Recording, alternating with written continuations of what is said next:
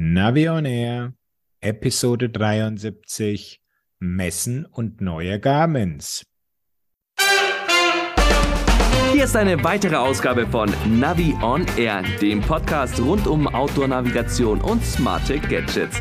Und hier sind eure Moderatoren Thomas Freuzheim von Naviso und der GPS-Radler Matthias Schwind.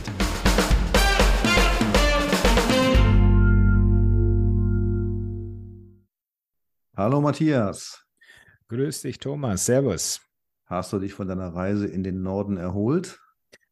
Ja, nach 1200 Kilometer auf der Straße bin ich wieder gut angekommen. Einen Tag ist dann immer noch ein bisschen die Stimme kratzig nach den vielen Gesprächen, aber jetzt passt es wieder alles.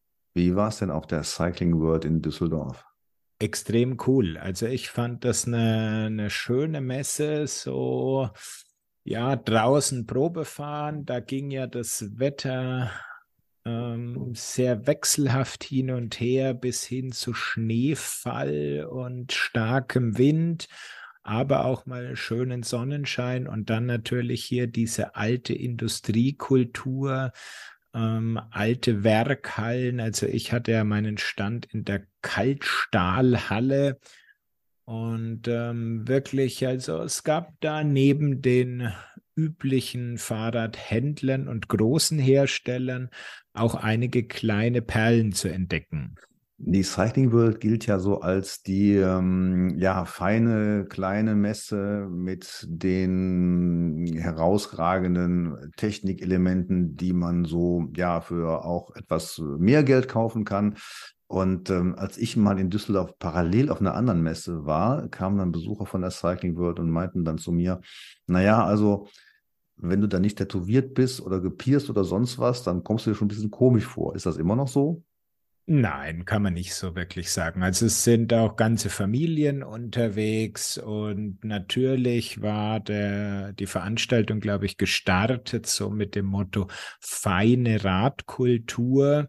Das pflegen sie auch weiterhin, aber man muss sich da natürlich schon in die Breite öffnen und das sind auch dann die ganzen ähm, großen Händler aus der Region da, also zum Beispiel ein Stadler und die anderen Namen, die ich einfach da in der Gegend nicht kenne und bieten, ja, das, ich sage jetzt mal, ohne abwertend zu meinen, das ganz normale Standardprogramm an Fahrrädern an. Das andere ist auch ähm, mit der Thematik E-Bike, was ja dann von den Puristen nicht so gerne gesehen wird, aber ohne E-Bike geht es natürlich heute nicht und da brauchst du auch keine große Messe in dem Stile aufziehen. Und insofern hast du da eigentlich schon eine schöne Mischung zwischen der großen, breiten Masse und eben diesen Highlights zwischendrin mit echter Radkultur und auch schöne Ausstellungen, muss man sagen, haben sie ja auch noch im Kesselhaus gehabt. Könnte ich ja mein GPS-Museum mal aufstellen. Das könnte man machen, ja. Also da waren dann alte Fahrräder drinnen und ähm, natürlich darf da nicht so ein Opel-Fahrrad von 1908 fehlen, wo man sagt, ja, Mai, das ist halt klar, das ist ein altes Fahrrad. Das äh, hat mich jetzt nicht überrascht. Aber wo ich wirklich geguckt habe und gesagt habe, wow, so schnell ging das, da war dann ähm, ein Radl von Jan Ulrich da und das wow. ist ja wirklich noch nicht so lang her. Und dann guckst du dir das an und denkst dir, was ist denn das für eine Steinzeittechnik? Nichts Elektronisches dran. Nix, äh, nix Elektronisches, ja noch nicht mal, das war ja noch nicht mal aus Carbon. Also das war mir überhaupt noch nicht bewusst, dass die damals in Anführungszeichen, was ja gefühlt noch, äh, ich glaube, das sind gerade mal 20 Jahre her, die sind noch nicht mit Carbonrädern gefahren. Und das war ja natürlich auch damals schon die absolute Spitze des Fahrrads. Und wenn man sich dann mal so diese Kurbel und äh, die Blätter und so angeguckt hat, dann sagt man, what? Das war damals so das Beste vom Besten. Also Wahnsinn, wie da die Entwicklung in den letzten, ja, nicht mal 20 Jahren dann abgegangen ist. Ja, das waren eben noch echte Männer, nicht nur Technik. Mit ein bisschen äh, aufgeputscht dabei. Okay. Ähm, ja. Ich war zwischenzeitlich dann auch nochmal auf einer Messe, einer Eintagesmesse der Fahrradmesse Osnabrück oder Osnabrücker Fahrradmesse. Richtig klasse. Ein Tag, wie gesagt, dann aber voll mit Publikum, mit Ausstellern halt. Also da merkt man wieder richtig, Messen sind angesagt, jede Menge Fragen, die Vorträge voll. Also das hat wieder richtig Spaß gemacht. Ja, also das muss man schon sagen. Es ist schön, dass die Messezeit wieder zurück ist. Und auch wenn einige gesagt haben, dieses Thema Messe hat sich überlebt, nein, absolut nicht. Ähm, es ist was ganz anderes, da persönlich im Kontakt zu sein, die Sachen anzufassen, auszuprobieren und so weiter. Also da gucken wir mal, was da noch in nächster Zeit so auf uns zukommt. Ja, aber etwas fehlte auf den Messen, das bringen wir jetzt so im Nachhinein, nämlich neue Garmin-Geräte. Ja, die konnten wir natürlich noch nicht dabei haben. War bei dir Garmin ähm, vertreten? Nein, natürlich nicht. Na, natürlich nicht. Ich glaube, die machen gar nichts mehr groß ähm, auf Ich bin der Garmin-Vertreter. Wenn dann irgendjemand fragt auf der Messe, dann muss ich sagen, ja, der Einzige, der hier Garmin hat, der bin ich. Ja. Ja, genau. Also bei mir habe ich das auch gemerkt. Da, ähm, auf meinem Demo-Lenker sind ja einige Garmins drauf, neben den ganzen anderen Marken. Und da hast du dann häufig gehört, wenn die dann sich untereinander, ah, guck mal, da ist der Garmin-Stand. Mhm, ja, ja, ja, eben bei mir ist ja genauso halt, äh, das ist ja wirklich nicht nur Garmin, aber wenn einer fragt, gibt es hier was zu kaufen, dann ist es halt so. Und ähm, ja, aber lass uns mal zu den neuen Geräten gehen. Ähm, das war ja schon für uns beide überraschend. Garmin haut mal wieder was raus. So kennen wir Garmin auch von früher, so von ab und zu mal. Und äh, jetzt gibt es die 67er-Serie zum Beispiel. Genau.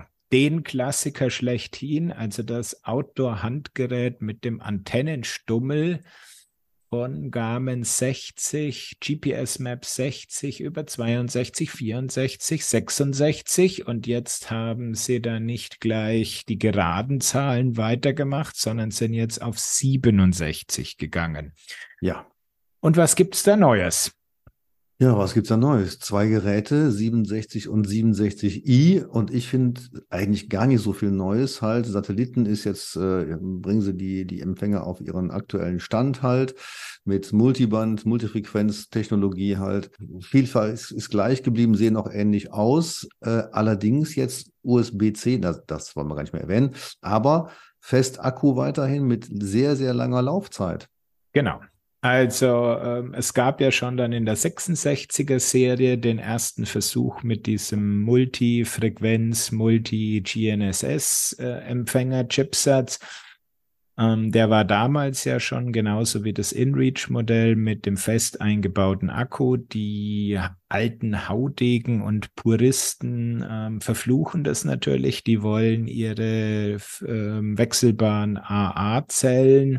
Ja, ich weiß nicht, warum sie es jetzt wirklich gemacht haben, aber was mir auch extrem aufgefallen ist, die Akkulaufzeit soll laut Datenblatt, also wir konnten es ja beide noch nicht ähm, verifizieren, extrem nach oben gegangen sein, während sie bei diesem 66 SR, was ich ja eigentlich als direkten Vorgänger von dem 67er ansehe, noch angegeben haben, eine Akkulaufzeit von 36 Stunden, ist die jetzt auf 180 Stunden ja. quasi explodiert.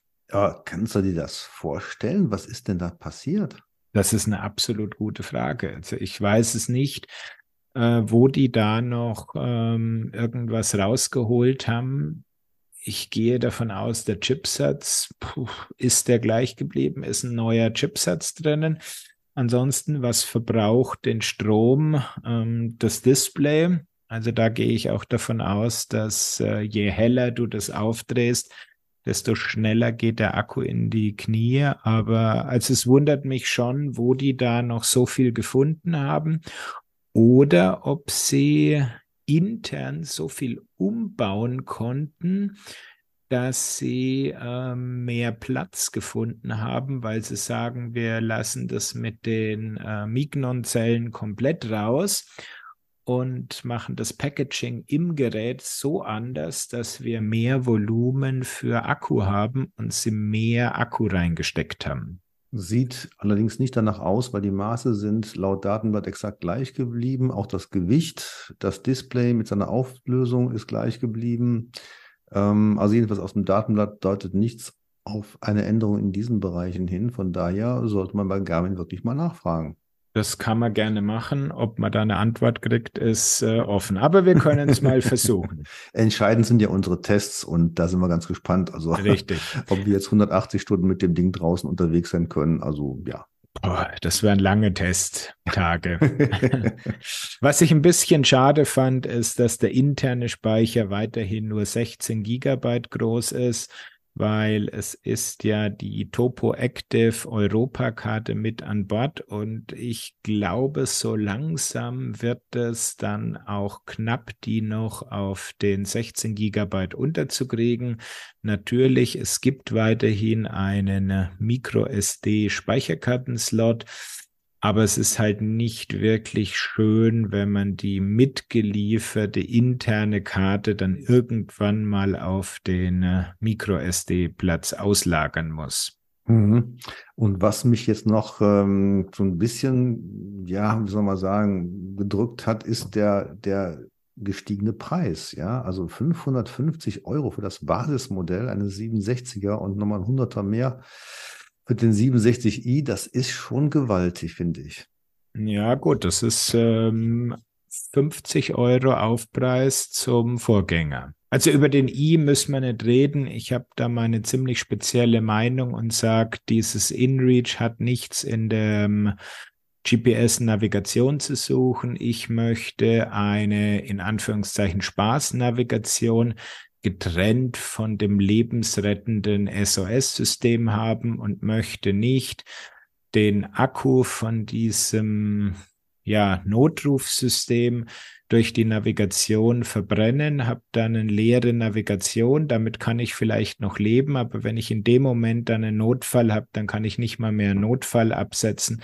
Insofern würde ich das auf jeden Fall trennen, die beiden Funktionen. Gut, und damit stehst du im Widerspruch zu der aktuellen Garmin-Philosophie, die ja momentan sagt, ein Outdoor-Gerät wird in einer normalen Ausführung rausgegeben und dann in einer InReach-Ausführung, so zumindest was die GPS-Map-Serie angeht. Ja, gut, das kennen wir ja schon, GPS-Map-Serie, das kennen wir auch schon vom Montana, aber ähm, man muss es ja nicht kaufen und ich habe meine Gründe dargelegt, warum ich es nicht intern haben will. Also ich habe das InReach-System ist super, mhm. aber ich möchte das eben ähm, getrennt körpernah haben und nicht zum Beispiel am Fahrrad, weil wenn ich dann äh, in den Bergen stürze und vom Fahrrad getrennt bin, habe ich noch eher die Chance, den InReach SOS-Button bei mir am Rucksack zu drücken, als ähm, auf der Navigation, die am Fahrradlenker festhängt. Mhm. Aber das ist natürlich individuelle Sache und insofern ist es okay, dass Garmin die beiden Modelle anbietet und es ist ja in dem Fall jetzt wirklich schön, dass InReach-System ist der einzige Unterschied zwischen dem 67er und dem 67i. Mhm. Sie haben da keine irgendwelchen blöden anderen Kopplungen gemacht und zum Beispiel größeren Speicher oder solche Sachen mit dem InReach gekoppelt. Was ich übrigens gut finde, ist, dass die Geräte nach wie vor den Tempi-Sensor anbinden können, sehe ich gerade in der Zubehörliste. Ja, gut, das ist die, die Outdoor-Serie halt. Ja, aber finde ich immer noch Ganz praktisch, aber gut. Gut, darfst du dann testen. Hast du dir dein Testgerät schon bestellt? Nein, noch nicht, aber da bin ich dabei. Und äh, die Frage ist, was ich jetzt eher testen möchte, weil das andere finde ich eigentlich noch spannender. Denn da geht es ja jetzt um den Nachfolger der E-Trex-Serie, nämlich jetzt E-Trex SE. Mhm. Weißt du, was SE heißt? Standard Edition. Simpel und einfach, ne, ich weiß es auch nicht, aber das ist ja nun wirklich was Neues, denn dieses Gerät sieht jetzt ganz anders aus als die früheren E-Trex, also hat keinen Joystick und auch das Gehäuse ist ein bisschen anders. Also, wie soll man sagen, sieht eher aus wie so ein Smartphone ohne ähm, irgendwelche äh, Fingerabdrucksensoren oder sowas. Und ähm, ja, es hat ein Schwarz-Weiß-Display. Genau, es ist ja der Nachfolger quasi vom E-Trax 10 also dem absoluten Basisgerät. ja, also interessantes neues ähm, Gehäusedesign. Bei mir in den Kommentaren gab es dann auch schon sowas von wegen, ist ja potthässlich. Das Verhältnis zwischen Gerätegröße und Displaygröße ist ja miserabel. Aber ich hätte da mal dann die Leute ähm, hören wollen, wenn man sagt, man macht ein Gehäuse, was so grad um dieses Display rumpasst. Ja, das ist ja dann viel zu winzig. Also insofern, ich finde es jetzt nicht schlimm. Es ist, ähm, es ist ein Basisgerät, es ist ja auch nicht kartenfähig. Wobei da hast du ja wahrscheinlich auch gut durchgelesen, die Daten, und da steht dann was drinnen mit Basiskarte, Klammer auf, nur in Städten. Ja, das ist ja das, was wir vom E-Trex 10 kennen, dass die Städte drin sind. Also man kann sich so ein bisschen orientieren, auch die Entfernung zur irgendwelchen äh, einprogrammierten Stadt dann auch feststellen halt, aber es ist halt keine klassische Karte im Hintergrund.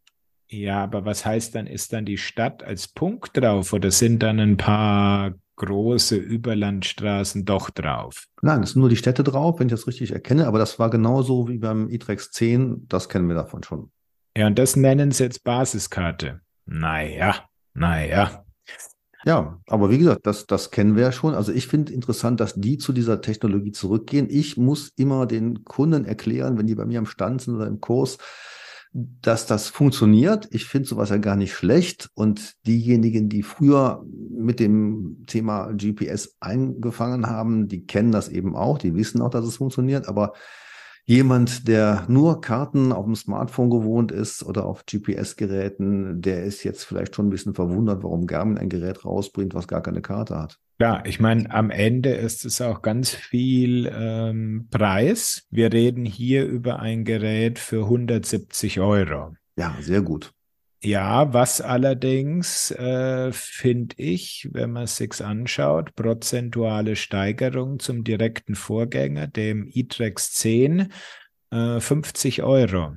Und ich meine, von 120 auf 170 ist natürlich eine ganz andere Hausnummer, prozentual gesehen, als die Steigerung beim 67er GPS-Map von 500 auf 550. Ja, jetzt wirst du aber ganz spitz, finde ich. Also ich glaube, wenn man die klassischen 50 Euro ansetzt und nicht die Prozentualsteigerung, dann sind wir wieder dabei. Ähm, ich kann mir auch vorstellen, dass die Kunden das auch bezahlen werden. Und ich freue mich eigentlich, dass wir nicht wieder ein Gerät haben, so jenseits der 400 Euro, äh, sondern ein Einstiegsgerät. Was mich jetzt wundert, ist, dass sie nicht gleichzeitig auch ein Farbdisplay rausgebracht haben. Ich denke mal, das wird irgendwann kommen. Ähm, denn die haben in der Datentabelle ja auch das Ganze verglichen mit dem iTrex 22X, der ja ein Farbdisplay hatte. Und ich wüsste jetzt nicht, was dem entgegenspricht, dass man jetzt ähm, ja noch ein weiteres Modell in dieser Art dann auf den Markt bringt. Ja, also da habe ich auch gleich dran gedacht, dass man jetzt sozusagen mal das neue Gehäusedesign und die neue Benutzerführung testet und ein bisschen in den Markt einführt und dann irgendwie einen E-Trex, tja, was ist es dann, 40, 40x oder so in die Richtung äh, nachschiebt mit einem Farbdisplay, Kartenfähigkeit und so weiter. Mhm. Wenn ich das recht sehe, hat der neue E-Trex die gleiche Befestigung wie die alten, also diese Schiene. Das haben sie wahrscheinlich übernommen. Ja, gehe ich davon aus. Und ganz wichtig natürlich unter dieser Schiene, womit man ihn dann eben Rucksack, Gurt oder auch Fahrradhalterung befestigen kann, sind da die klassischen Mignon-Zellen erhalten geblieben. Ja, das ist klasse. Und auch da sagt man jetzt auf einmal bis zu 168 Stunden Laufzeit. Das ist der Wahnsinn. Früher wurden 25 Stunden angegeben. Also auch da wiederum eine extreme Erweiterung der Akkulaufzeit, zumindest der theoretischen. Also auch da bleibt die Frage, wie konnten die das erreichen? Absolut. Und ich meine, wir werden das hoffentlich schon ziemlich schnell uns dann mal angucken können, weil alle drei Geräte stehen ja als ab sofort lieferbar auf der Webseite und ich war jetzt noch nicht in München drinnen, aber ich könnte mir vorstellen, dass die im Flagship Store hier in München schon zum Angucken da sind. Ja, das wäre spannend. Ähm, lass uns noch mal kurz auf zwei Sachen eingehen, nämlich auf der einen Seite den Speicherplatz mit sage und schreibe 28 und jetzt pass auf, Megabyte und nicht Gigabyte. Ja, haut mich jetzt nicht vom Hocker, weil wir haben keine Karten drauf. Insofern braucht man da einfach nicht ganz so viel. Ja, das äh, ist die eine Sache. Auf der anderen Seite wäre vielleicht nett, wenn man ein bisschen mehr Speicher spendiert und dann vielleicht auch die Möglichkeit hat, dann noch was anderes drauf zu speichern, denn wir kennen ja unsere kreative Garmin-Gemeinde. Aber okay, erweiterbarer Speicher ist da ja auch nicht vorhanden, wenn ich das richtig sehe. Nein, braucht man nicht, weil anscheinend ist ja der Speicher eh nicht die Megabyte oder Gigabyte, die ihn limitieren, sondern du hast ja ein Limit von 1000 Wegpunkten, 50 Strecken und 200 Aktivitäten. Ja, aber gut, das kennen wir ja auch von früher, das ist nicht so entscheidend halt. Ähm, naja, wie gesagt, der Bastelfreudigkeit sind da Grenzen gesetzt. Es gibt eine Bluetooth-Konnektivität, aber interessant finde ich dann auch im Test, wie dann der digitale Kompass funktioniert, ob die es in den Griff bekommen haben, die Standortschwankungen etwas besser zu dämpfen, als es bei anderen Geräten ist. Absolut. Und das wäre auch wichtig, weil sie positionieren ihn ja schon gerne in Richtung Geocaching. Und da fand ich diesen gut funktionierenden Kompass immer extrem wichtig, dass du wirklich weißt, in welche Richtung muss ich den Endanflug auf den Geocache machen. Ja, dann haben wir das auch. Genau. Wir haben noch was. Du hast noch was. Was hast du noch? Ich habe noch was. Ich habe die ADFC Radreiseanalyse. Die ist jetzt vorgestellt worden auf der ITB. Ah, und okay. Da ist natürlich immer spannend für uns, wie bereiten eigentlich die Radreisenden, der ADFC hat jetzt inzwischen 12.000 Leute befragt äh, über verschiedene Möglichkeiten. Das ist wirklich eine repräsentative Untersuchung, die ja seit Jahren schon läuft und vor allen Dingen auch dann vergleichbare Daten hat. Das ist ja immer spannend dabei. Und da fragt man dann beispielsweise nach, wie ist das, wie bereitet ihr eure Reise vor? Also welche Informationsquellen nutzt ihr bei der Vorbereitung eurer Radreisen? So und befragt wurden eben Menschen, die jetzt Radreisen, das heißt, die mehrere Tage unterwegs sind. Das ist jetzt hier die Auswertung halt. Und da wundert sich jetzt, wundert man sich nicht, dass zum Beispiel die Internetrecherche nochmal zugelegt hat. Also 84 Prozent nutzen Internet und so weiter. Aber dann kommt schon 48 Prozent nutzen Apps für Smartphone, Tablet, also die bereiten sich wirklich mit Apps vor. Das liegt noch vor der Empfehlung von Freunden mit 40 Prozent. Die gedruckten Medien gehen zurück, das wundert uns nicht. Aber es sind immer noch Leute, die dann digitale Karten nutzen. Da wird auch noch Magic Maps erwähnt, so mit ähm, 13 Prozent äh, Anteil sind die immer noch da, äh, wenngleich dann doch am unteren Ende der Range. Und ganz spannend wird es dann eben, was ist unterwegs angesagt, welche Informationsquellen und Medien nutzen Sie während der Radreise auch zur Orientierung, war die Frage. 10.000 Leute haben darauf geantwortet und ja. 9.900 haben Komoot gesagt. nicht so ganz, nicht so ganz halt, ja. Also zunächst mal eben die Frage, die Informationsmedien an sich, da geht die Wegweisung etwas zurück. Also immer noch die meisten Menschen sagen, äh, also die meisten Radreisenden dort sagen, dass sie Wegweisung zunächst nutzen, also die Beschilderung mit 68 Prozent, das ist zurückgegangen, genauso wie die äh, gedruckten Radkarten von 47 Prozent auf 33 Prozent. Also man kann auch da sagen, gedruckte Medien werden weniger genutzt, aber haben immer noch einen gewissen Anteil. Also jeder Dritte nutzt das immer noch, also so ist es nicht. So, und jetzt wird es natürlich spannend, wenn äh, die Frage auftaucht, wie ist das mit den App-Nutzungen halt? So. Und da, mein lieber Matthias, darfst du jetzt mal raten, wer, nee, du darfst nicht raten, welche App vorne liegt, das ist klar, das hast du eben schon gesagt.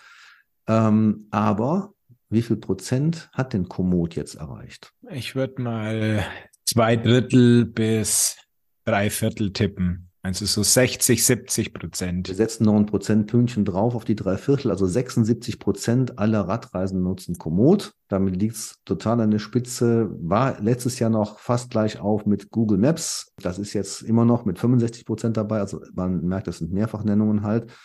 Danach kommen gleich auf Strava und Outdoor Active mit 11 Prozent jeweils. Und mhm. da muss man sagen, dass Strava einen kleinen Schritt nach vorne gemacht hat, während Outdoor Active einen nach hinten gemacht hat. Ja. Also Autoactive lag in der letzten Analyse äh, noch so bei ähm, 13 Prozent, hatte dann ein bisschen zugelegt von dem wiederum Vorjahr.